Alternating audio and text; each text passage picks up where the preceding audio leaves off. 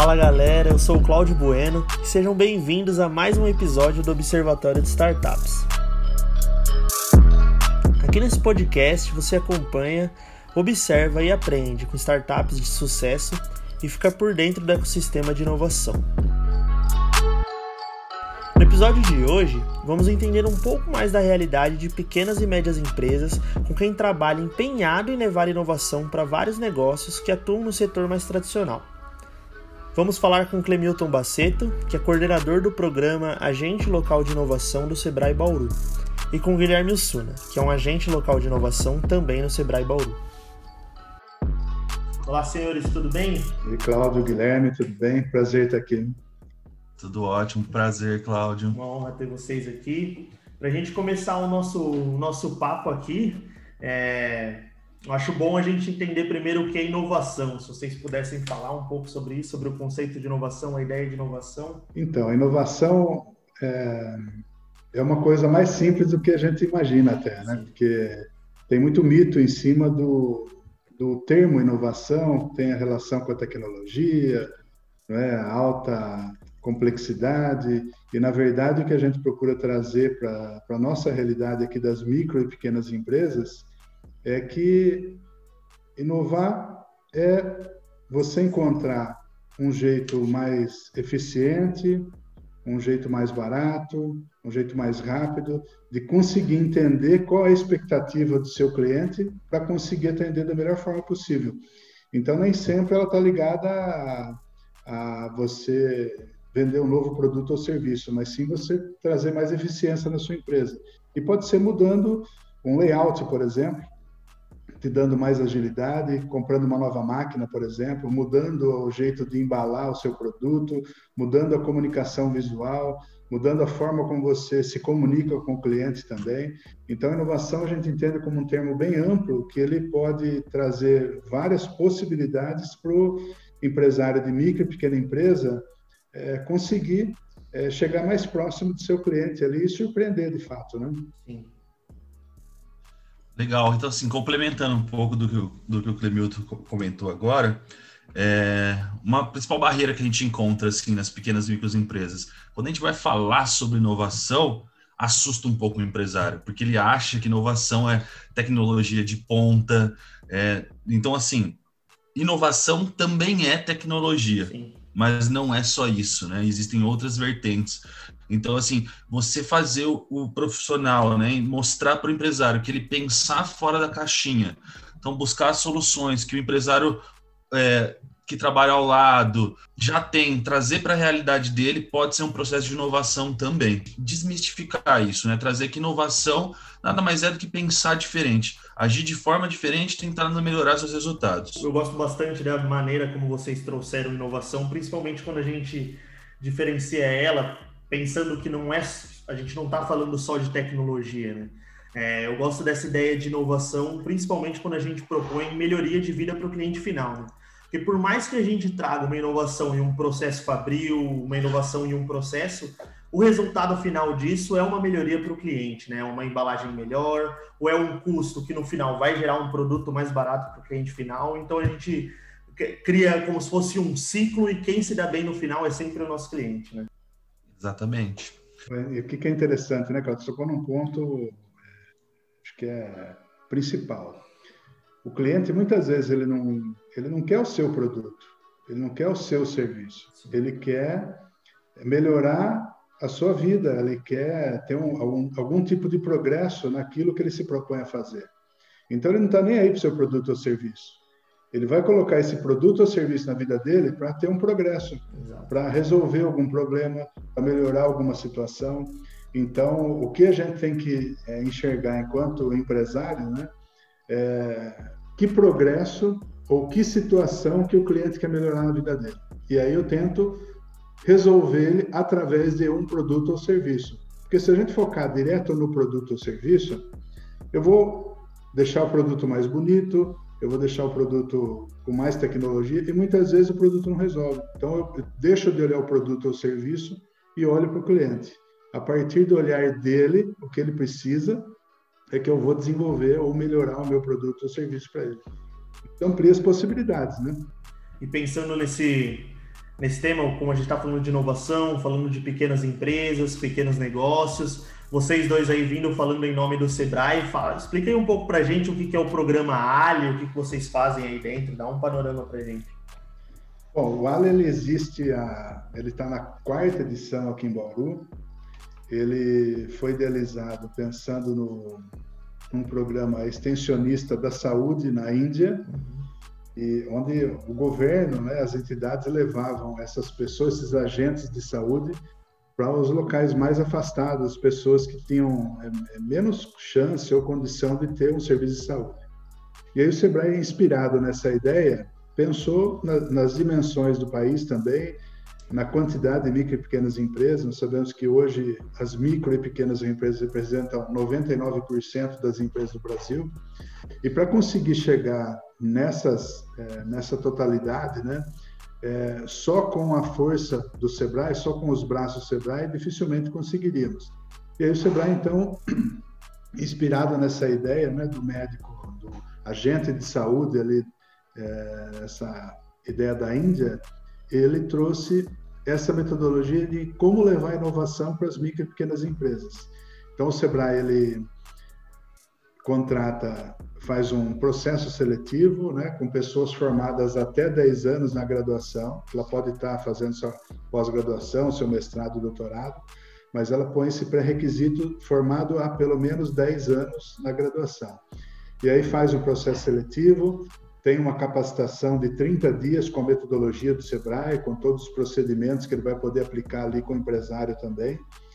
E aí, nessa metodologia, ele vai levar as ferramentas para ajudar o empresário a ter um olhar mais crítico para a empresa, um olhar mais profundo, né? Porque muitas vezes a gente sabe, micro e pequena empresa, o empresário faz tudo na empresa. Ah. E ele confunde ali a vida pessoal com a vida profissional, tem a família trabalhando junto. Então, mais, mais problemas ele tem do que pensar estrategicamente. Né? O tempo que ele tem para pensar a empresa é muito pequeno. Ele acaba sendo ali é, o funcionário mais importante da empresa, a gente costuma dizer, né? Porque tudo está na mão dele, tudo depende dele. E quanto mais ele conseguir é, pensar um pouco fora né, da caixa ali, como a gente fala, né, é o que a gente quer. Então, por isso que a gente traz esse agente, né, consegue fazer com que o empresário tenha um momento ali que ele consiga pensar estrategicamente a empresa, com uma visão de fora, com essa metodologia de amparo que o Sebrae traz ali com a gente e os profissionais também. E aí a gente faz esse trabalho de acompanhamento por quatro meses na, nas empresas, para poder abrir então esse, esse espaço de discussão ali da empresa, né, para pensar estratégia, competitividade, inovação, com essas ferramentas ali através do programa. E assim, pela ótica né, do agente, como é que é a dinâmica né, do programa? É o que eu costumo falar com, no meu primeiro encontro com todas as empresas, assim, né? Ah, imagina que a inovação ela é um processo, né?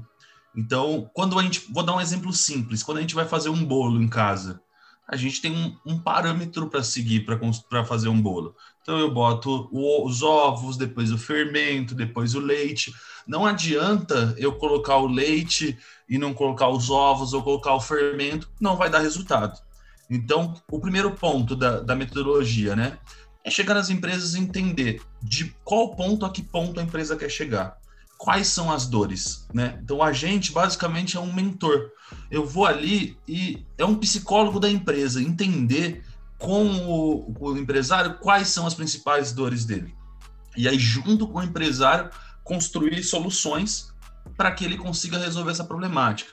Durante o programa, né, como o Clemilton falou, a metodologia ela é muito fortificada, né? A metodologia aplicada hoje pelo Sebrae no Brasil inteiro, nesse acordo de cooperação técnica entre o Sebrae e o CNPq. Então, assim, é bem difundida, é bem aplicada e está em constante evolução, né? Trazendo sempre melhorias e resultados. Então, assim, a gente consegue trazer muita coisa positiva para esses empresários que, que abraçam o programa. É muito legal. Você chega na empresa, você entende as dores, você consegue ajudar, mentorar a, a, o, o, empresário a buscar a solução para os problemas dele, do, diante da metodologia de inovação, né, que, é, que é a proposta do programa. E assim, e como é que a gente mensura isso, Cláudio? Né? Eu acho que é um ponto importante para se falar. No atual momento, gente, nós trabalhamos com indicador de produtividade. Então, é uma métrica, um cálculo que nós fazemos para entender o quão produtiva é a empresa per capita no início do programa. Então, lá, quando a gente vai iniciar o programa, nós realizamos esse cálculo junto com a empresa. Então, nós entendemos o grau de produtividade da empresa, independente do setor, tá? Sim. E depois, lá no final, com a conclusão do programa, nós mensuramos o mesmo indicador. E aí nós conseguimos fazer um balizador. O programa foi positivo? Te, te ajudou nesse processo? E o mais legal disso tudo, é, o agente ele tem fácil acesso ao escritório do Sebrae, né? Então, o que, que é o lado, lado o, a cereja do bolo? Então, essas problemáticas, de repente, por exemplo, eu sou da, da área de administração, tenho formação, pós-graduação na área da gestão, mas tem algumas informações, de repente, divertentes da engenharia que eu não sei, ou divertentes do recursos humanos tem todo uma, um corpo técnico dentro do Sebrae, que são os consultores, né, que estão acima da gente. A gente leva essas dificuldades para eles e eles dão todo o suporte para que nós conseguimos solucionar o problema dessas empresas. O que eu queria entender melhor agora é um pouco dessa metodologia, assim, porque o jeito que o Gui trouxe é, ficou muito claro que é algo bem flexível, porque quando vocês chegam numa empresa, vocês não fazem ideia de que tipo de problemas vocês vão encontrar ali, certo? Então, acredito que essa metodologia ela foi construída de uma maneira para abraçar tudo isso, né?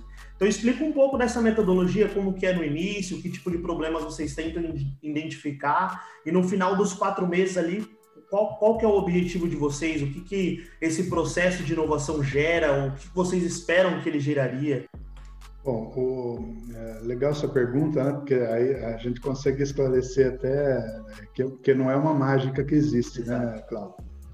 O que, que a gente consegue entender que o programa traz como diferencial? Né? Lógico que o foco principal é melhorar a produtividade das empresas, que a gente entende que é um gargalo aqui no país. Né? A representatividade é muito grande das micro e pequenas empresas, né? 99%.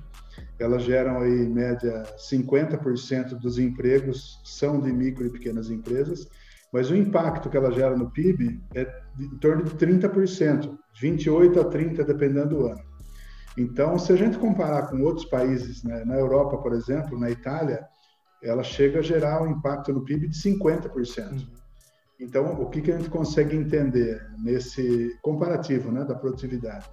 É que a, produtividade média do profissional contratado em micro e pequena empresa ela é baixa e ela deixa de ter competitividade. Então, ela tem um é o custo Brasil, o desperdício, é, é o, o refazer as coisas. Então, isso traz uma necessidade de melhorar a produtividade dessas empresas não só melhorar a produtividade, mas também trabalhar a capacidade gerencial dessas empresas, trabalhar também o conceito de grupo, né? porque cada agente, nesse período de quatro meses, ele começa atendendo 20 empresas. Então, esses quatro meses, essas 20 empresas vão ficar juntas nesse grupo, até para. Em momentos elas são atendidas individualmente, né? Tem encontros individuais, cinco encontros, e mais cinco encontros coletivos, onde elas vão poder trocar experiências, é, discutir problemas comuns, buscar solução para problemas comuns também. Né? E isso faz com que essa troca de experiência nesse grupo aí, com apoio das consultorias do agente, consiga ser potencializada. E tudo isso, né, nesses quatro meses, a gente fala de sprints de inovação. Para manter a motivação desse empresário, a cada encontro, o agente vai ajudar ele com uma ferramenta. Né? O Guilherme vai explicar um pouquinho melhor cada ferramenta, né, o que, que compõe, mas é, o programa é, é trabalhado em quatro etapas. Sim. A descoberta de problema é a, primeira, é a primeira etapa. A segunda vai tentar identificar, junto com o empresário, as possíveis soluções, né, e aí vai priorizar qual é a solução que tem mais sentido naquele momento. E aí vai para a terceira etapa, que vai trabalhar a implantação, uma série de ferramentas também, e na quarta etapa é a avaliação. Então a gente tenta fechar, construir um, um caminho com essa metodologia que vai dar uma segurança maior para o empresário. É lógico, é o risco calculado, mas aqui ele está sabendo onde está pisando. Ele está tirando alguma coisa da cartola, da cabeça dele, né? simplesmente tentando colocar em prática, mas sim trazendo é, um método amparado que vai dar respaldo ali para ele, ter mais segurança para inovar, né? Ele vai ter condições de entender se tem sentido o que ele está pensando, não é só da cabeça dele, mas se tem sentido para o cliente. E aí testando a cada etapa, né, como um modelo de startup também, né, que a gente tem que errar rápido e corrigir rápido. Esse período de quatro meses é para a gente colocar em prática e já começar a entender se melhorou a produtividade da empresa nesse período. É, o, o, palavras assim que o Clemilton usou que, que para mim assim é, impactam muito no programa. Capacidade gerencial, para mim assim é o que é a cereja do bolo. E quando a gente fala dessa metodologia de inovação, é basicamente uma troca, Cláudio. Então, quando a gente vai para uma empresa, eu viro para o empresário e falo assim: olha, o que eu conheço do teu nicho de mercado? Então, por exemplo, hoje eu atendo 20 empresas. Então, eu atendo empresas de, de desde restaurantes, é, fábricas de acrílico, até lojas de vestuário. Então, é muito diversificado. Então, é difícil você ter um conhecimento amplo sobre o negócio. É muito específico. Então, eu viro para o empresário e falo: olha, o que eu entendo sobre o teu negócio? Sinceramente, nada. É ser franco. Sim. Então, o que, que eu sou especialista? Sou especialista na metodologia de inovação. Então, a gente vai fazer uma troca aqui. Eu vou te transmitir esse conhecimento e você vai me contar tudo sobre o seu negócio. E é nesse processo de troca de, de informação que você percebe que o empresário ele tem conhecimento dos pontos falhos da empresa dele. O cara tá ali há 20, 15, 18 anos, 5 anos, o cara sabe todos os pontos falhos. O problema é que às vezes ele não sabe onde começar a corrigir esses problemas. Sim. E aí que entra a metodologia nem o Clemilton falou, a gente, nós temos quatro etapas, né? De problemas, soluções, implementações e avaliação, né? Na, na, etapa da identificação dos problemas, nós vamos trinchar. Então, o cara, de repente, tem 10 problemas dentro da empresa. O que, que é o objetivo da metodologia? Ajudar ele a resolver um desses problemas. Para quê? Para ficar um legado. Para que nos próximos, a hora que ele terminar de resolver esse problema, ele pega essa mesma, mesma metodologia e consiga ir solucionando os demais problemas, né? Então, assim, é, é, muito legal como as coisas vão, vão caminhando, né? Porque eu pego empresas, às vezes, que eu não sei, cara. Eu, eu saio do primeiro encontro, eu mando mensagem para o Clemilton e falo, Clemilton, eu não sei, cara, como é que eu vou ajudar essa empresa. E nos encontros, no dia a dia, numa espécie de terapia mesmo com o empresário, você consegue chegar na solução. Você fala, nossa, é isso. Sim. E aí você vai trocando essa informação com o empresário e vai indo. Vou te dar um exemplo, por exemplo eu estava com eu, o quão é importante o programa, né? Eu tenho três empresas, tenho quatro empresas do ramo de alimentação. Sim. A gente está falando de Bauru aí, uma cidade mais ou menos 400 mil habitantes, né? E a gente atende a região também aqui. Se a gente for somar nossa região toda, está falando de uma região de mais de um milhão de mercado consumidor. Ou seja, tem uma vasta importância aí para a economia do estado. Então, aí eu tenho quatro empresas que elas são do ramo alimentício. E conversando com essas empresas e tal, é, a gente, dentro do, a gente cria um grupo para eles poderem fazer essa conexão. Enfim, conseguiu sair um processo de cooperação ali. Legal. Um empresário se movimentou por ele só, né, pela, pela, diante da metodologia, e ele com, resolveu se comunicar com os outros, pra, porque eles vendiam o mesmo produto, para buscar um fornecedor em comum. Sim. Esse fornecedor em comum eles estão eles conseguindo comercializar e, vend, e, e comprar um preço de custo mais barato. Aí um deles estava enxergando o, o, os outros como rivais. Eu falei, olha, a gente tem que pensar que nesse momento é o momento de você entender o seu colega como um, um, como um parceiro comercial, não. não. como um inimigo. Não é porque é um, um, restaurante que atende no mesmo nicho que é um inimigo. Tem mercado para todo mundo, né? Exato. E é buscando essa excelência. Então, essa metodologia, ela se mostra muito importante, né? Esse processo de inovação se mostra muito importante para buscar soluções como essa que eu te trouxe agora. Exato. E é legal isso que você falou agora por último, porque linka até com o que o Clemilton falou no início, porque no final o objetivo é tornar ali a microempresa mais produtiva, né? É, uma das, das, maneiras da empresa ganhar mais é ela, ela, ela atender mais clientes, né, conquistando o espaço desse concorrente, mas se ela se tornar mais produtiva dentro do próximo processo dela, ela vai chegar em resultados muitas vezes até melhores, né? Com certeza. Sem dúvida. Deixa eu até aproveitando esse, já que o Guilherme deu um exemplo, muito interessante isso aqui, trazendo para a inovação também, né? Como o próprio Guilherme falou, é, muitas vezes você está levando um respiro ali, uma terapia para o empresário, porque ele está no sufoco sozinho, você vai com um pensamento ali mais amplo, alguém de fora. E aí tem um supermercado aqui na região também, não é em Bauru, é aqui em Jaú do lado, e é um supermercado de bairro, e esse, esse supermercado é bem conhecido porque ele tem uma carne muito boa. O açougue dele era abastecido pelos bois ali da fazenda do dono do supermercado, um mercadinho pequeno mesmo, né? E aí entrou um novo supermercado ali no bairro. E a preocupação deles era, puxa, está vindo o supermercado e rede e nós vamos perder agora nosso público, né? Porque mercado maior, com, com mais produtos, enfim, né? Melhores serviços e tal. E aí a gente questionou, falou, olha, sua carne é excelente, eu compro carne aqui em Jaú, eu moro em Bauru, eu compro aqui com você, e eu não compro em outro lugar agora, só compro com você. Ele falou, ah, mas o pessoal só compra carne, não compra outras coisas. Eu falei, ah, mas sempre quando eu vou comprar carne, por exemplo, a gente falou, né? Eu levo um hortifruti, né? Eu levo um alface, eu levo um tomate. E o seu hortifruti fica do outro lado, né? Fica longe do, do açougue. Eu falei, ah, mas eu, eu vou mudar, não sei se vai dar certo. Falei, ah, faz um teste, né? E aí ele começou a perceber, o escritório é na parte de cima ali do, do supermercado, então, ele ficava olhando o caminho que o cliente fazia. Então, ele entrava direto, ia pegava a carne e ia embora. E o caixa também começou a perceber esse tipo de situação. Então, ele fez um trabalho ali conjunto. Bom, aí o agente falou: você não testa? Você tem alface boa, né? É livre de agrotóxico e tal. Por que você não tenta fazer uma banquinha né, perto do açougue ali? O, o empresário fez diferente. Ele colocou uma banca de alface na frente do caixa ali no supermercado. Resumo: ele vendia 10 pés de alface por dia. Essa mudança, colocar a vista ali para o cliente que nem sabia que ele tinha um hortifruti, que era da fazenda dele, ele passou a vender 120 pés de alface por dia. Então, de 10 ele saiu para 120. Isso validou a hipótese dele. Falou, então, meu hortifruti vende. Levou para o lado do açougue, ele ampliou, ele tinha uma área de estoque. Ele abriu ali para colocar o hortifruti do lado do, do seu açougue, e aí ele passou, passou a faturar 40% a mais, o supermercado como um todo.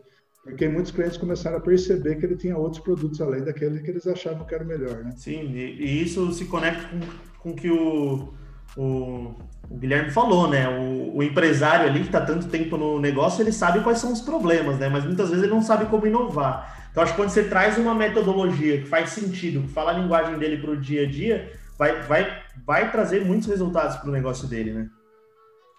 E ainda complementando isso que vocês falaram, o legal da metodologia, assim, puxando bem a sardinha para a gente, é existe um processo de validação. Então, por exemplo, não é simplesmente vamos lá, eu toco de, de ponto A a ponto B e acabou. Não, a metodologia ela tem um, toda uma, uma preposição de validação. Por exemplo, existe uma etapa que nós realizamos uma prototipagem. Então, a gente prototipa uma solução, apresenta essa solução e aplica essa solução. A solução, ela, algumas vezes, ela não se mostra viável.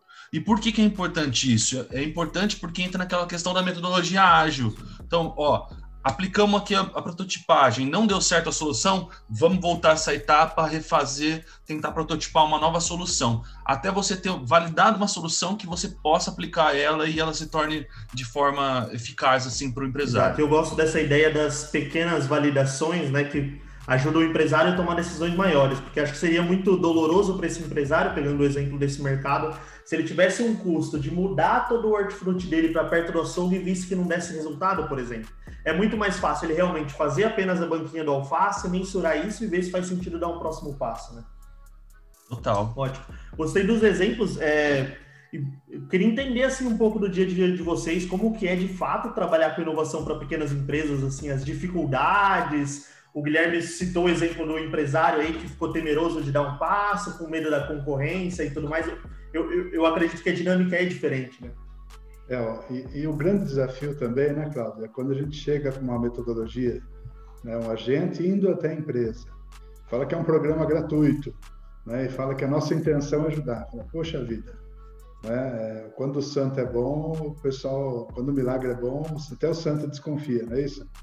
Então, muitas vezes, a, a dificuldade também é do empresário entender que é uma entidade né, que existe para isso. O Sebrae é uma entidade que trabalha com micro e pequenas empresas e a missão dela é trabalhar né, o fortalecimento, a melhoria da produtividade, para conseguir trazer um amparo até social para o nosso país também. Né? Essa que é, a, que é a grande intenção ali do programa. E muitas vezes o empresário tem, a gente tem que quebrar essa primeira barreira, né? para falar é, que a gente está ali para ajudar, não é alguém de fora que vem com uma visão, fala, pô, estou aqui há 20 anos trabalhando com seu negócio, vem você de fora querendo me ensinar como tem que trabalhar, mas sim levar um olhar diferente ali para ele, né? E essa é a primeira barreira, né, Guilherme, que a gente tenta quebrar, né? Exato. aproveitando a deixa, assim, né? Quando a gente fala, quando o Clemilton fala de amparo social, basicamente isso, né, cara? É tentar ajudar a desenvolver isso cada vez mais, né? Trazendo algumas informações para quem está ouvindo né, o nosso podcast agora. Um quarto do nosso PIB hoje corresponde às micro e pequenas empresas, né? São empresas aí que faturam entre 360 mil e 4 milhões e 800. Então, assim, a gente está falando de 28%, né? Então, um pouco mais de um quarto do nosso PIB vem desse ramo. E aí, ó, por exemplo, 52% dos empregos gerados no país, no Brasil hoje, com carteira assinada, vem desse segmento. 40% dos salários pagos vem desse, desse segmento. A gente está falando aí mais ou menos de um total de 8,9 milhões de empresas, né? Então, para você ter uma ideia, em 10 anos, esse segmento cresceu tanto, tanto, tanto, né? Isso aqui são dados estatísticos, que o Brasil, nos últimos 10 anos, as micro e pequenas empresas passaram a faturar de 144 bilhões para 599 bilhões na economia. Então, você imagina o impacto que esse pequeno e microempresário tem na economia nacional. É muito grande, né? E, aí, e muitas vezes eles são negligenciados por N fatores. E o Sebrae, ele vem muito como um paizão. Vamos lá, vem cá, eu vou te acolher, eu vou ajudar você, vou entender suas dores. E assim, quando a gente fala do Sebrae, a gente não está falando só do programa Ali, né? O programa Ali é um bracinho. Né? O Clemento pode falar muito melhor que eu. O Sebrae ele tem toda uma vertente, né? Imagina aí um, muitos braços que auxiliam de N formas. Então, eu acho que isso é o, o positivo né, de toda essa situação. É, no interior, a gente tem muito essa resistência, sim, do empresário, desconfiar, um pouco do medo, mas, assim, você quebrou esse primeiro elo, você consegue trazer muita coisa positiva e, e assim, o, o empresário vira vira fã, fã mesmo do, do Sebrae como um todo. Eu estou com clientes agora que, olha, a metodologia vai se encerrar, né? Gente, o, o Sebrae não abandona esse, esse, essa empresa, né? Pelo contrário, ele acolhe, mas o agente não continua mais com essa empresa, vão iniciar outras. O empresário, não, mas eu quero continuar com vocês, continua aqui. Eu falo, olha, infelizmente, nesse momento não dá, mas numa oportunidade futura a gente retorna, né? Porque a gente tem que atender todo mundo. E, e acho que até um pouco da ideia do programa aí, pelo que eu já conversei com o Gui, pelo menos, é um pouco disso. Nos quatro primeiros meses, é um processo de capacitação ali também para que o empresário consiga dar futuros passos sozinho, né? No futuro. É um processo de capacitação, afinal, né? A ideia, né, Cláudia, é que essas ferramentas ele vai poder reproduzir com outras soluções, com outros problemas. Então, na verdade, o que o agente faz é ensinar ele a usar essa metodologia, que fica para ele também. Exato. Todas as ferramentas que ele aplica ali, ele pode reaplicar depois. E o gostei de quando vocês falaram desse dessa desconfiança inicial do empresário, né? Pô, não, o Sebrae está chegando aí, vai fazer um programa de inovação de graça, como assim? Mas acho que depois que ele entende o impacto, não. Porque acho que ele fica muito pensando no negócio dele no dia a dia, né? Quando ele pensa do impacto todo do setor dele no PIB do país, ele vê, opa, faz sentido é, o Sebrae querer investir de mim de alguma maneira, porque no final esse é um investimento para o Brasil todo, né? É, e se você pegar também, né, Cláudio, tem até um certo sentido esse receio. Sim. Porque o, o, o empresário de micro e pequena empresa é, o, é a parte mais fraca. Porque ele tem um tributo que é excessivo, ele tem um mercado que é agressivo, ele tem é, um sistema bancário também que não facilita, né, em termos de taxa de juro, em termos de produtos que possam atender às suas necessidades. Então, tem mais dificuldades do que facilidades ali na vida dele. Então, quando vem alguém que estende a mão, né, como o Guilherme falou, né, o Sebrae ele tem uma ampla variedade de serviços ali. Né? Quando o Sebrae mesmo não consegue resolver um aspecto tecnológico, por exemplo, ele contrata o Senai ou o Senac para ajudar essa empresa a desenvolver. Vou dar outro exemplo para você aqui, né? É que é legal o exemplo que, que dá para visualizar melhor ali, né? Tinha um empresário aqui de Itapuí, que é uma cidade bem pequenininha também, acho que tem 3 mil habitantes. Ele fabricava salame. E aí ele trocou a embalagem ali do salame, que é um papel vegetal, né? É, que embalava o salame, e começou a embolorar mais rápido o salame. Ele falou, poxa, mas eu não uso conservante, é natural, por que está embolorando? E a gente descobriu, né, através dessa, dessa consultoria tecnológica, através do Senai, do Senai não, do ITAL, que é o Instituto de Tecnologia de Alimentos aqui de Campinas. Para ele contratar esse serviço, seria praticamente inviável. Um, um projeto aí de 20 mil reais, por exemplo. Né? E o Sebrae, nesse, nessa parceria que tem com o ITAL, ele pagou 20% desse valor em 10, 10 parcelas, por exemplo. E ele descobriu que não era o papel, que era o problema, papel vegetal.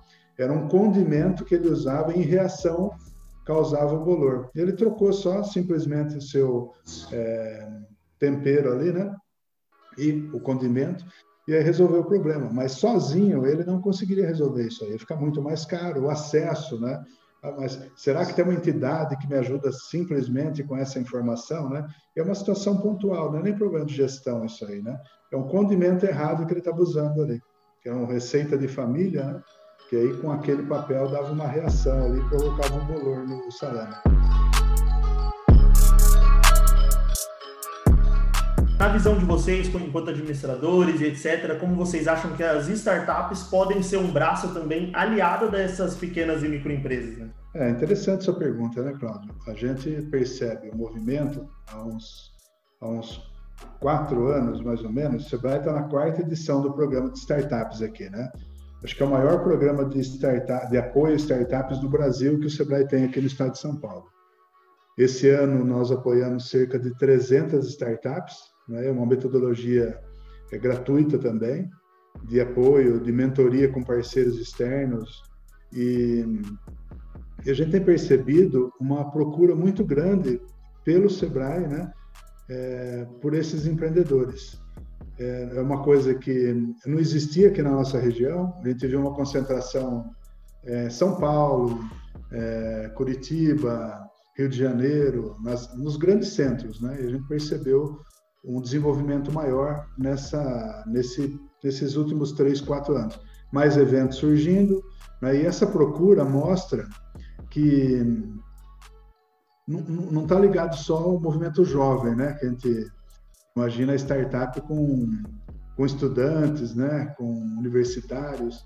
A gente tem percebido também essa, esse meio de solução com pessoas de meia idade que estão é, saíram da empresa, aproveitam a sua experiência para trazer soluções e muitas delas aqui na região de Bauru também, nos mais diferentes segmentos.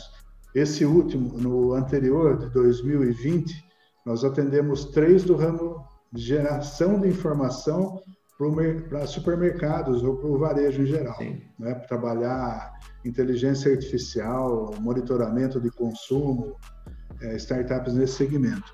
Esse último ciclo agora que encerrou no final de 2020, nós é, atendemos três da área médica.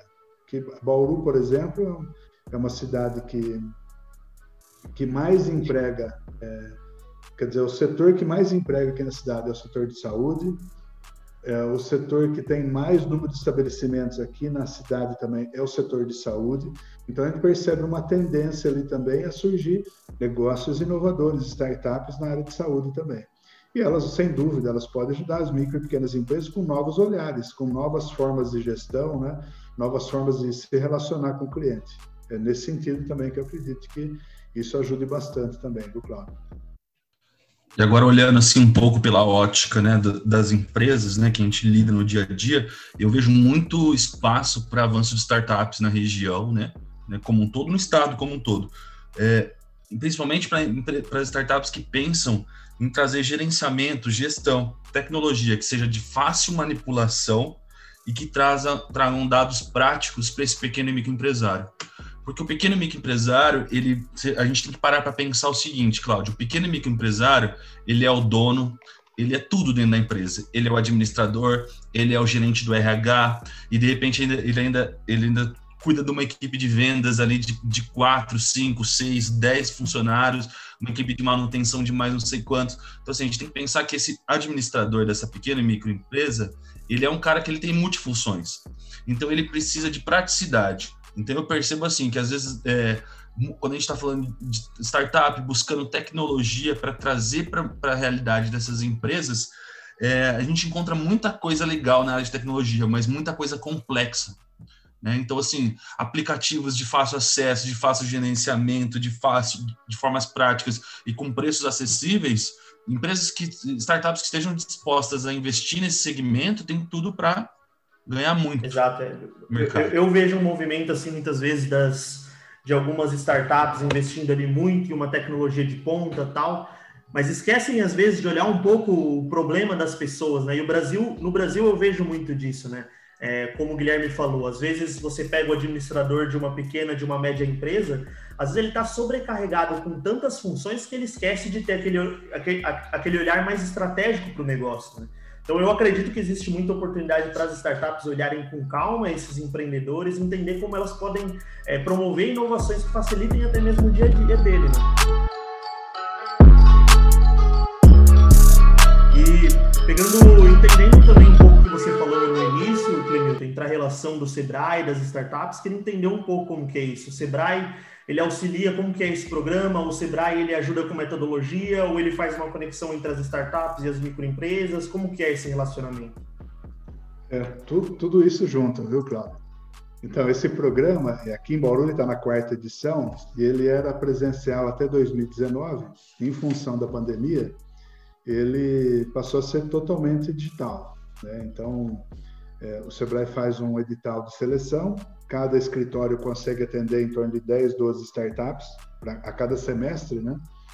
Então, ele, eles têm durante quatro meses um acompanhamento. O que, que a pessoa precisa ter para conseguir entrar, participar desse edital de apoio startup no Sebrae? Ele é gratuito também.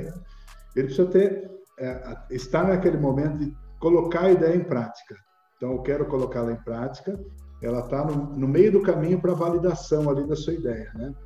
Ele tá test... vai testar ali no mercado a sua solução.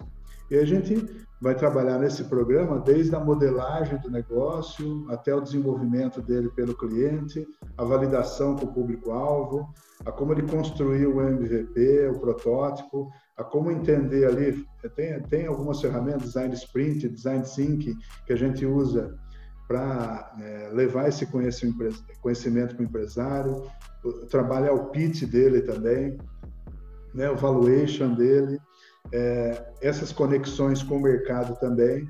Nós temos uma, uma parceria muito interessante aqui com uma, uma rede de mentores, além da própria Inovativo Brasil, né, que, é um, que é uma entidade vinculada ao Ministério da Ciência e Tecnologia também, né, e que fornece uma série de mentores das mais diferentes especialidades do Brasil inteiro.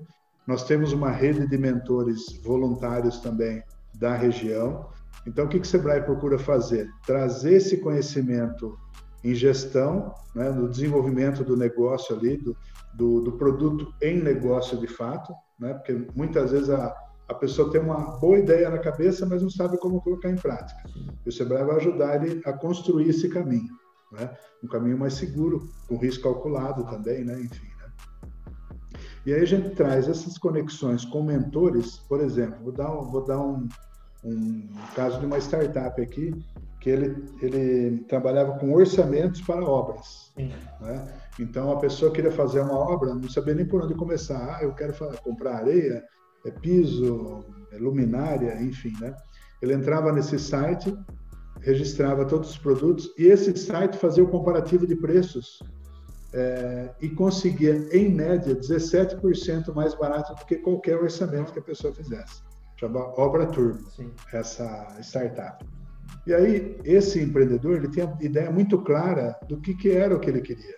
Mas ele nunca tinha conseguido conversar, por exemplo, com uma loja de material de construção, com um arquiteto, com um engenheiro civil, com um pedreiro. E aí, o que, que a gente pôde trazer através desse programa? A conexão do empreendedor lá, dono de uma loja de material de construção, para ele entender qual que é a realidade da loja de material de construção para conectar com o negócio dele. A gente trouxe um arquiteto de um escritório aqui de Bauru para conversar como que o arquiteto tem essa relação com a pessoa que vai construir e também com a loja de material de construção. O engenheiro, a mesma coisa. Então, essas conexões que a gente trouxe para que ele conseguisse entender cada nuance que envolvia o negócio dele. Não é só disponibilizar uma relação de produtos e fazer o, melhor orçamento, elaborar o melhor orçamento, e sim entender as dores de cada de cada parte envolvida ali no processo. Então, nesse sentido, né, Cláudio, o programa ele procura trazer uma visão mais abrangente para o empreendedor que não só o produto ou serviço que ele está oferecendo. Por muito que estou aprendendo aqui nesse papo com vocês, eu vejo que o Sebrae ele está ligado de uma maneira direta, se me corrige se eu estiver errado, mas com otimização, né?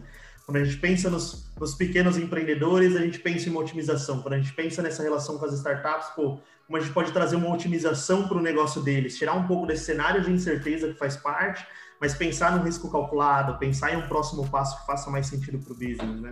É, para você ter uma ideia, né, como, como é importante essa visão também, né, Claudio? Tem uma, uma... Vou dar outro exemplo aqui, Sim, tá? sim, adoro esses exemplos. Acho que é legal isso, né, porque dá uma noção ali de...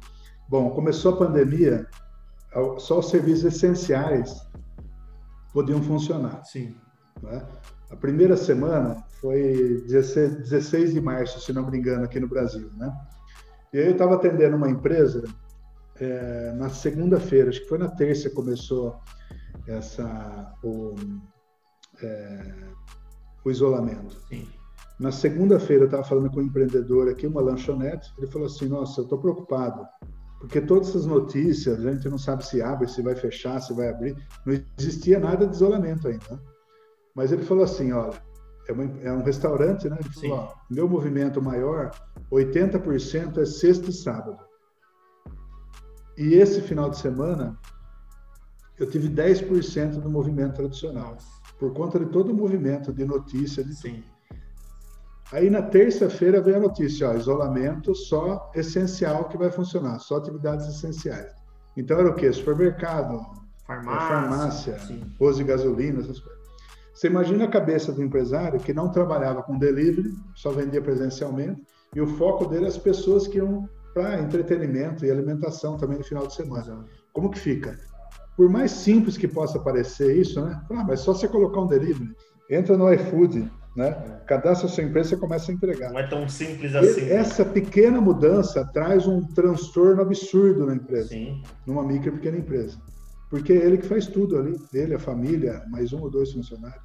Então, a mudança totalmente é, fora do contexto ali. Demora. Muitos fecharam. Sim. Muitos demoraram para acreditar que fosse continuar por muito tempo. A gente está até hoje, praticamente. Né? Exato. Mas demorou uns três, quatro meses para abrir, de fato, né? para ter uma, uma noção. Quem demorou, perdeu. Tem uma loja de periferia, loja de roupa, nada essencial, né? 30 anos de existência, dono super conservador. Como que eu faço para sobreviver nesse período? Então, o agente local de inovação que estava atendendo falou: ah, por que, você não faz um leilão online das suas peças? Como é leilão online? Não faço nem leilão presencial, né? não, você, você não tem grupo de WhatsApp? Publica foto lá de um produto e coloca o preço mínimo e abre para lance. Bom, essa, essa empresa manteve o faturamento durante a, o. A gente fala lockdown porque não foi lockdown, né? Sim, sim. Foi um. É, nesse período que ficou tudo fechado, principalmente as lojas, ela conseguiu manter o seu faturamento.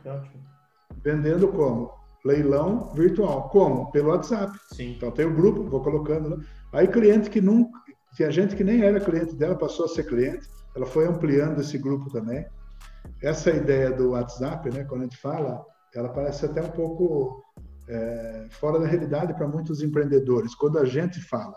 Exato. Mas quando outros empresários começaram a perceber que essa empresária começou a ter sucesso, eles começaram a fazer também. Exato. Aí fica melhor para fazer. Um outro exemplo rapidinho, né, Cláudio? Uma, uma loja de cervejas artesanais. Ela vende chopp também. E o negócio dela ali era vender para evento, porque ela vendia para buffet, para festa, para casamento, é para grandes eventos ali. E tinha cerveja artesanal também de garrafa. Sim e parou totalmente. Eventos, nem pensar, né? O que, que ela fez? Ela antecipou um protótipo que ela estava desenvolvendo ali junto com a Ali, que ela lançaria em janeiro agora desse ano, 2021. Ela antecipou para abril do ano passado. Ela se viu naquele período negro ali, os 15 primeiros dias, né? Pô, vou morrer, vou fechar, vai acontecer tudo, né? Sim. Que era vender chopp fracionado, com aqueles growlers, aquelas garrafas PET, né? Sim. né? E aí ele começou a vender ela, ele começou primeiro a fazer teste com seus clientes ali mais assíduos, deu sucesso, vendeu um litro, um litro e meio. Ela manteve o faturamento vendendo chopp fracionado. Aumentou a venda de cerveja artesanal nesse período, porque, lógico, teve a estatística também, o pessoal começou a beber mais também com a pandemia, né? Exato. Aliás, um dos negócios mais prosperaram em 2020 foi a distribuição de bebidas e pet shop. Né? Então, um período ali que o pessoal ficou em casa, começou a cuidar mais de cachorro, né? Exato. E também começou a beber mais também. Sim, sim. Então, foram dois segmentos ali que cresceram bastante nesse período. Sim. E aí, só para encurtar, né? Tô falando bastante aqui. Não, mas é para isso mesmo. A ideia ali do, do, do, programa, você vê, ó, que tecnologia que tem usar o WhatsApp? Publicar foto, colocar um preço mínimo e o grupo andar sozinho ali. Exato. Tem a peça, por exemplo, que ela peça que ela é de outra estação, né? Outra outra coleção. A pessoa colocou ali achando e falava, ah, vou colocar, se vender é lucro, né? Sim. Ela colocou e vendeu pelo mais pelo preço mais caro do que quando ela estava vendendo como lançamento na loja. Não, e, e, isso conecta total com o que o Guilherme falou, né? Que é muito da tarefa do agente de inovação ali é trazer uma inovação, mas que faça sentido para o empresário, né? O agente de inovação, nesse caso, pegou uma ferramenta que já estava na mão desse empresário, que ele já sabia usar, pegou as peças, os valores, que era algo que ele já, já tinha expertise, ele sabe precificar os próprios produtos e só combinou esses elementos. Eu queria dar um, dar um passo atrás, é, a gente voltar para pensar um pouco nessa última etapa aí do programa Ali, só queria saber se tem mais algumas coisas, mais alguma coisa para vocês comentarem sobre a última etapa, quando vocês pensam na mensuração do impacto do programa. O Gui lá no início falou um pouco disso da produtividade. Vocês olham para alguma outra coisa ou o foco é só na produtividade? Quais outros indicadores vocês olham? Olha, no, Cláudio, o nosso indicador central é o indicador de produtividade, né? Mas a gente sempre olha por outras óticas, né? Então a gente tem o, o feedback informal do, do próprio empresário, Sim. né? Essa busca contínua por outros serviços do Sebrae, mas o nosso indicador central é o indicador do, de produtividade. Durante o programa, a gente usa, usa sim outros indicadores, indicadores financeiros, indicadores mercadológicos. Só que acontece, a gente tem que que tem que balizar um indicador comum Sim. entre todas as empresas. Então, para balizar um indicador comum entre todas as empresas, a gente mensura o indicador de produtividade no início do programa, o programa se encerrar o quarto mês, no sexto mês, a gente volta na empresa e mensura novamente esse indicador. Para ter um, um, tempo aí, um intervalo de seis meses, para saber qual foi esse avanço. Sim.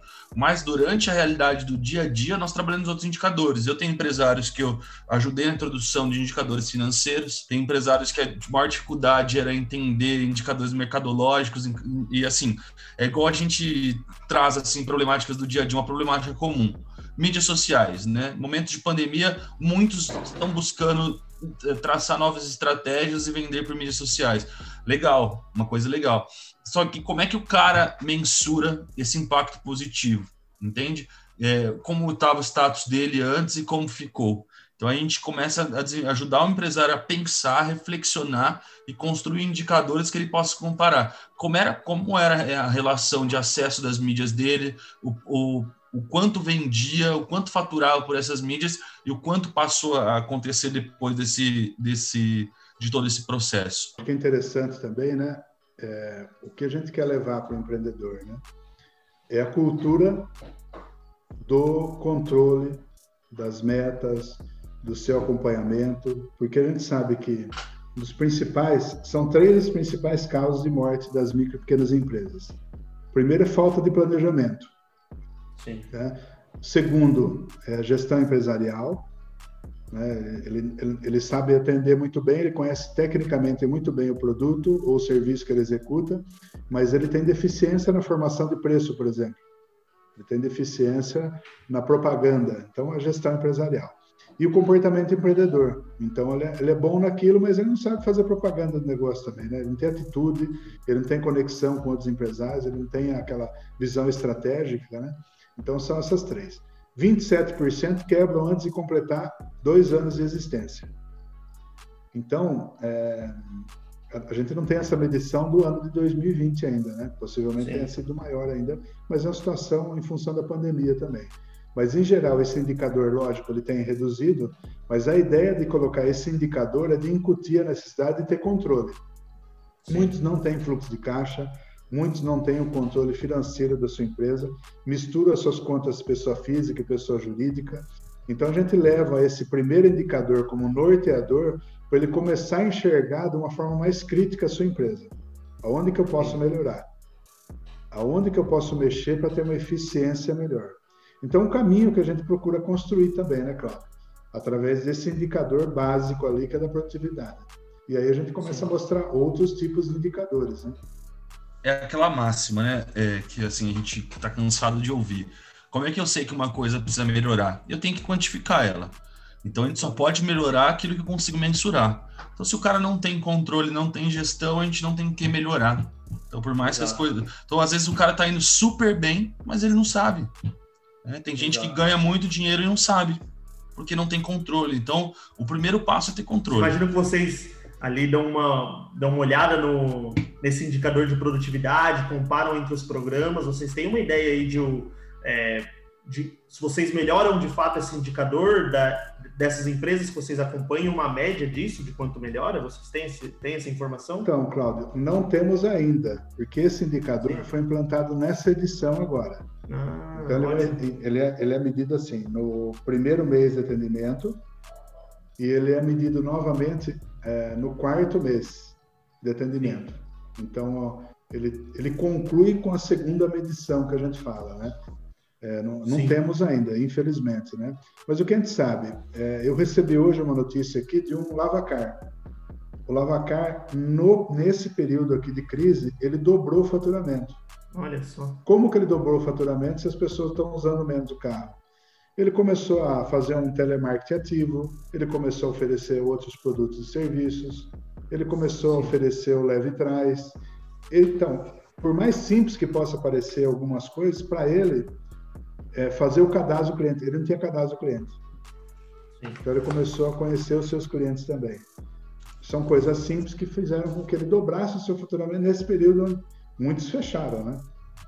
E é legal assim, por exemplo, um outro exemplo nessa linha do Lavacar, é um cliente nosso, um restaurante, é, com esse abre e fecha, abre e fecha, abre e fecha, ele está situado num bairro nobre aqui em Bauru, e aí o, o cara, o que ele fatura de segunda a sexta-feira, ele está faturando num dia só no domingo. O porquê? Olha a estratégia de inovação dele. Começou a vender frango assado. Hum. No interior as pessoas consomem frango assado. O cara introduziu isso como uma saída de inovação para esse nicho de negócio dele. Ele está abrindo aos domingos e o que ele fatura de segunda a sexta é o mesmo que ele fatura no próprio domingo. Olha que sacada. E acho interessante é, esse ponto que vocês trouxeram do, de vocês terem implementado esse indicador agora, que mostra até que o, o programa de inovação de vocês ele está em constante inovação também, né? Eu acredito que vocês estão olhando os próprios problemas, olhando o próprio dia a dia e tentando melhorar esse, esse, esse programa de acordo com a realidade que a gente está enfrentando. Não, sim, com certeza. Assim, é, semanalmente nós temos reunião com o time, né? Sim. E o Clemilton sempre, né, como nosso coordenador, questiona quais são as maiores dificuldades, quais estão sendo as maiores dores, quais são os pontos falhos do programa, sim. porque a gente também encontra pontos falhos. E qual que é o objetivo? É melhorar essa metodologia, né? Sim. Que eu sou um agente novo, faz poucos meses que eu estou no cargo, mas você conversa com agentes antigos, a metodologia ela passou por todo um processo de reformulação. A primeira metodologia lá do primeiro ciclo já pouco tem a ver com a metodologia desse. Mas por quê? o que aconteceu no primeiro ciclo foi necessário para que se fosse construindo né, e se desenvolvendo ao longo dos anos a chegar nesse nível. Provavelmente daqui dois anos a metodologia vai ser muito melhor do que ela é hoje. E até mesmo porque o mundo está evoluindo, o mundo está mudando, então a metodologia tem que acompanhar isso. Né? Perfeitamente. Então, assim, a metodologia ela não é estática, né? Então, assim, a forma, o, o bolo no final, é o, objetivo é construir o bolo perfeito no final. Exato. E ele é o mesmo desde o começo. O objetivo agora é transformar essa metodologia aqui para cada vez mais o bolo saia mais gostoso, Exato. menos custoso e melhor lá no final. É, o Guilherme falou bem aí, né? Desde a primeira versão da metodologia, é, de, de uma edição para outra, ela sempre foi melhorando, né? E essa penúltima trouxe essa série de ferramentas ali, né, que dá uma segurança maior, tanto para a gente que tem um roteiro ali, como para o empresário, né, que tem método validado, né, não é uma coisa que saiu da cabeça do agente, saiu da cabeça do profissional do Sebrae. É um método que foi construído, né? Você ter uma ideia, né, Claudio? A minha tese de doutorado eu fiz em cima do programa da metodologia, avaliando com, com agente, com empreendedor com fornecedores desses empreendedores também, então uma pesquisa bem ampla. E ela deu né, subsídio para modificação que teve no ciclo passado, mas já houve necessidade de adaptação de novo, né? Então, se a gente fala de inovação para o empreendedor, a gente tem que trazer inovação para dentro de casa também e melhorar o programa. Para a gente já ir caminhando para o final aí, queria saber é, para os empresários que estão ouvindo a gente aí, querem, querem entender mais de inovação, querem desenvolver mais inovação, que dica vocês dariam para essa galera? Ó, vou começar agora. Vamos lá. eu penso de três formas, aí o Clemilton acho que pode complementar ou até me corrigir caso eu esteja equivocado, né? Minha visão aí de quem está quem tá atuando no dia a dia. Sim. Primeiro de tudo, primeira dica que eu deixo para o empresário: busque parcerias, né? Seja do Sebrae, seja de outras empresas de consultoria, busquem parcerias profissionais sejam capacitados para que possam trazer uma introdução e pelo menos um norte de como inovar, né? Sim. Não tente inovar sozinho da cabeça. Busque profissionais que se dedicam para isso no dia a dia. A segunda dica que eu dou para o cliente, que às vezes por vezes pode parecer muito simples, mas que dificilmente acontece. Ouça o seu cliente final. Ele é o teu consultor mais barato, cara. Pode parecer bobo, mas é o real. Ouça teu cliente. Às vezes aquela dor que você tá, que você não entende, não sabe como resolver, uma simples conversa, uma simples pesquisa aplicada dentro do teu restaurante, da tua empresa, você consegue entender. Ouça seu cliente, seja ele um cliente interno ou seu cliente externo, né? E por fim, a terceira dica que eu deixaria enquanto né, a gente é tenha planejamento. Né? Mais uma vez, tudo aquilo que pode ser é, o que a gente o que a gente pode gerenciar, é, o que a gente pode quantificar, a gente pode gerenciar. Né? Se você não tem controle, o seu controle ele pode ser um controle muito elaborado através de softwares, mas se você ainda não está nesse grau, é, controle, nem que for num caderno, Sim. tenha controle, tenha acesso aos números, aos dados. Isso é importante para que você saber de que forma o seu, seu negócio está de forma real e com, até onde ele pode chegar. Então, são essas três principais dicas que eu posso deixar para o empresário que está nos ouvindo agora. Legal, Guilherme. Você falou bem, cara. Eu acho que o primeiro passo né, para o empreendedor, o que a gente percebe é que muitos têm um conhecimento técnico muito bom. Trabalhou muito tempo numa numa grande rede e aí ele usa esse conhecimento para abrir o próprio negócio. Só que muitas vezes ele foi funcionário e não sabe o outro lado do negócio, né, de ser o patrão, né, de ser o dono do próprio negócio. Então ele carrega ali alguns vícios, né, achando que as coisas vêm meio prontas ou que são mais fáceis. Então a ideia de pesquisar o mercado, conhecer o público, né, a gente sabe dessas é, 27% das empresas que quebram antes de completar dois anos, quase metade não conhece o seu público. Ele, vê, ele abre a loja e espera que o conceito que ele tem de negócio vai agradar a todo mundo. E muitos até acham, né? É, Para quem que você vende? A gente pergunta. Ah, o meu público é todo mundo. E não é todo mundo, né? Então ele tem que ah, pesquisar o mercado, conhecer o seu público. Né? A gente sabe que as adversidades, né, são são diversidades, né, são muitas no caminho as dificuldades, falamos algumas aqui, né? O aspecto tributário, é, as leis trabalhistas, a competitividade. Então, para ele não parar na primeira dificuldade, né? persistir, não é ser teimoso, mas é rever seus planos, ampliar o seu planejamento, ter conexões, como o Guilherme falou, né? ampliar sua rede de contatos. Isso facilita para trocar ideia, né? trocar experiências, né? E, e, buscar alternativas. Cuidar da gestão financeira também, né? Então saber quanto ganha, quanto precisa ganhar, quanto precisa vender, estipular metas, estipular indicadores ali para ele poder acompanhar também, né? Visão de longo prazo, né? Onde eu quero chegar, né? Não, não é um dia de cada vez, né? Deixa a vida me levar, como dizia aquela aquela música, né? Mas sim ter objetivo claro para os próximos três, quatro sim. anos é, mesmo que esse planejamento tenha que ser revisto, mas ele conseguir ter uma visão de longo prazo, conseguir é, ter noção de futuro mesmo com o negócio dele, né? onde que o negócio que pode chegar.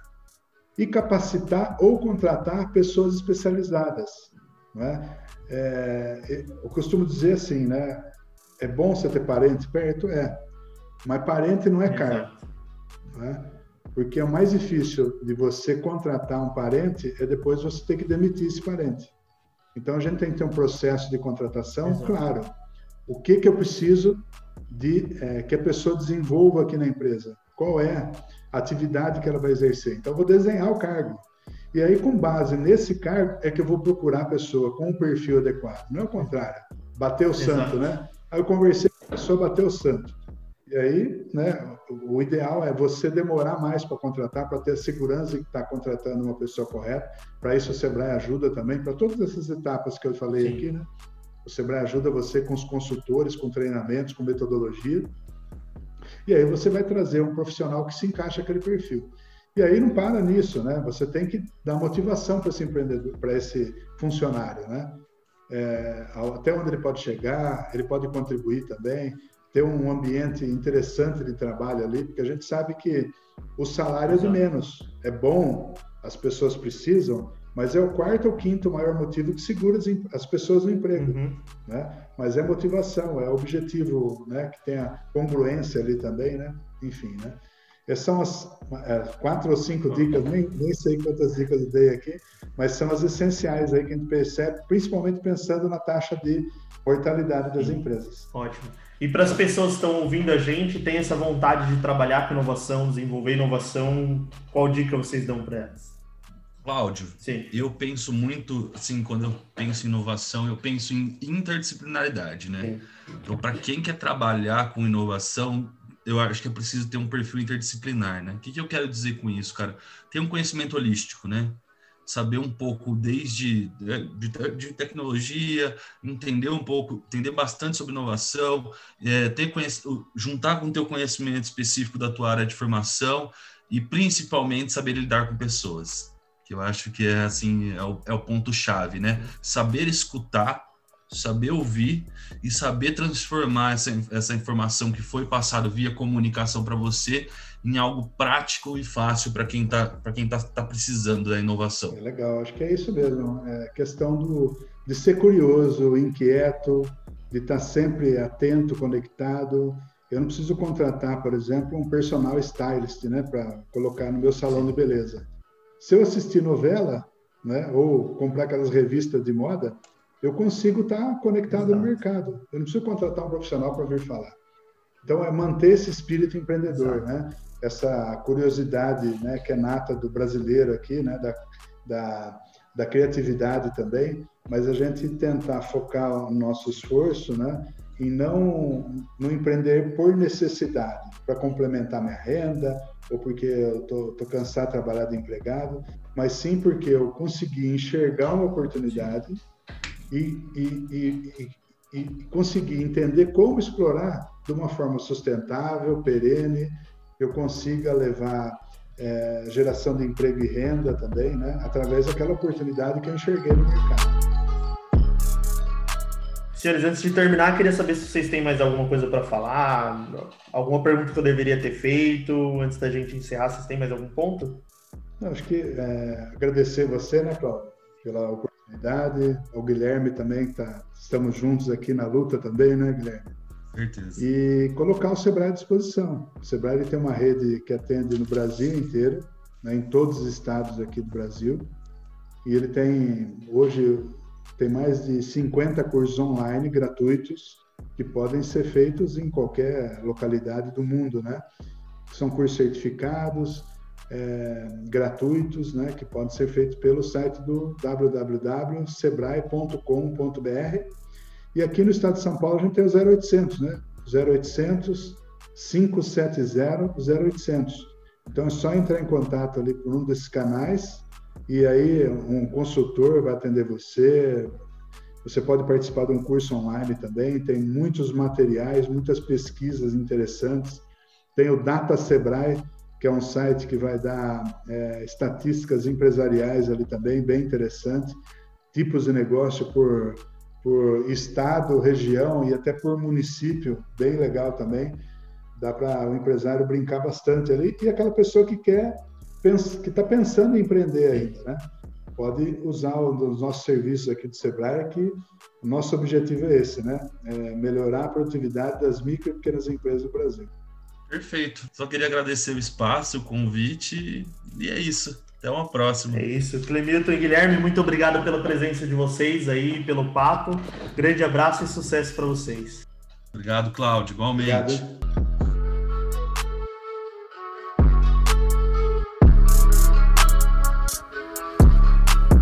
Curtiu e quer continuar nos acompanhando, nos assine aí no seu reprodutor de podcasts preferido. Se tiver alguma sugestão, dica ou crítica, escrevam para mim lá no e-mail claudiobueno.97@hotmail.com. Agora sim chegamos ao fim do episódio. Obrigado a todos que escutaram até aqui. Um abração.